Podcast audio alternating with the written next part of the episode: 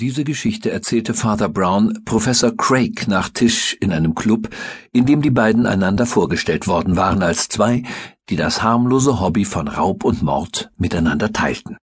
Da aber Father Browns Version seinen Anteil an der Angelegenheit ziemlich verminderte, wird sie hier in unparteiischer Weise nacherzählt.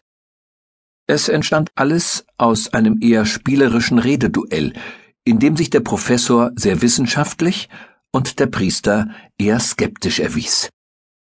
Mein lieber Herr, sagte der Professor protestierend, glauben Sie denn wirklich nicht, dass Kriminologie eine Wissenschaft ist?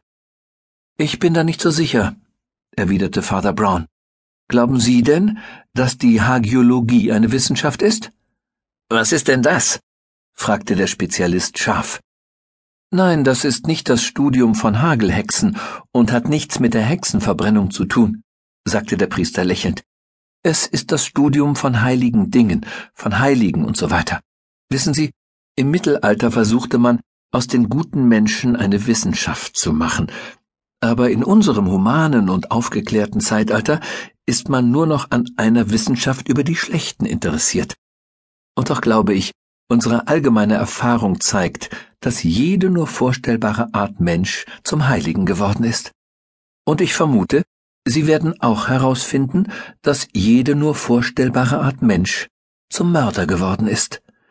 Nun ja, wir sind überzeugt, dass Mörder sehr wohl klassifiziert werden können, bemerkte Craig. Die Liste ist zwar ziemlich lang und langweilig, aber ich glaube, sie ist erschöpfend.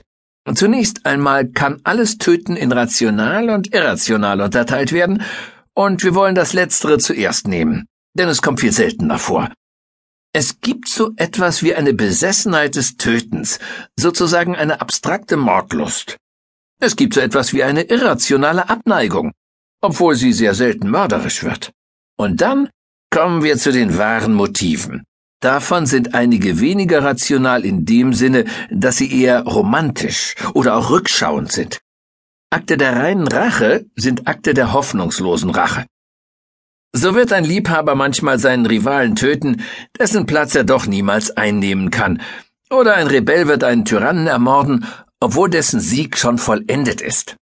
Häufiger aber steckt selbst in solchen Handlungen eine rationale Erwartung. Sie äh, sind hoffnungsvolle Morde. Sie gehören zur größeren Abteilung der zweiten Gruppe, die wir wohlerwogene Verbrechen nennen können. Und diese wiederum gehören hauptsächlich zwei Kategorien an.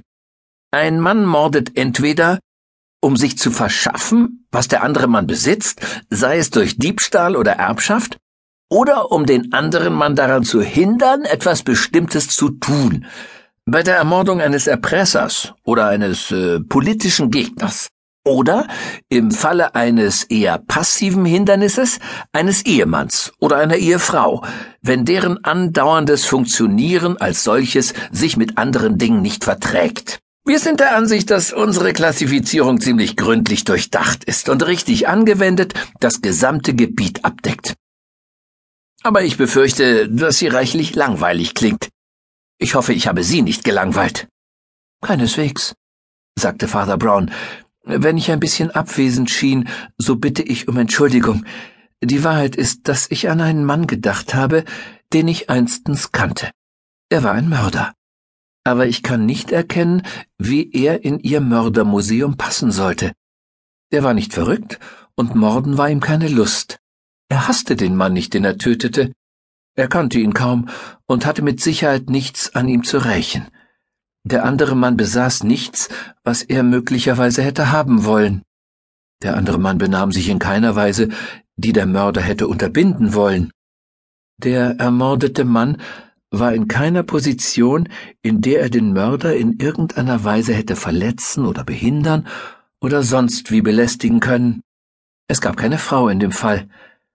Es gab keine Politik in dem Fall.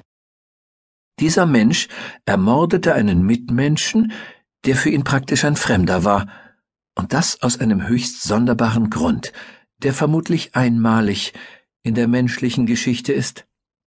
Und so erzählte er auf seine eher plaudernde Weise die Geschichte.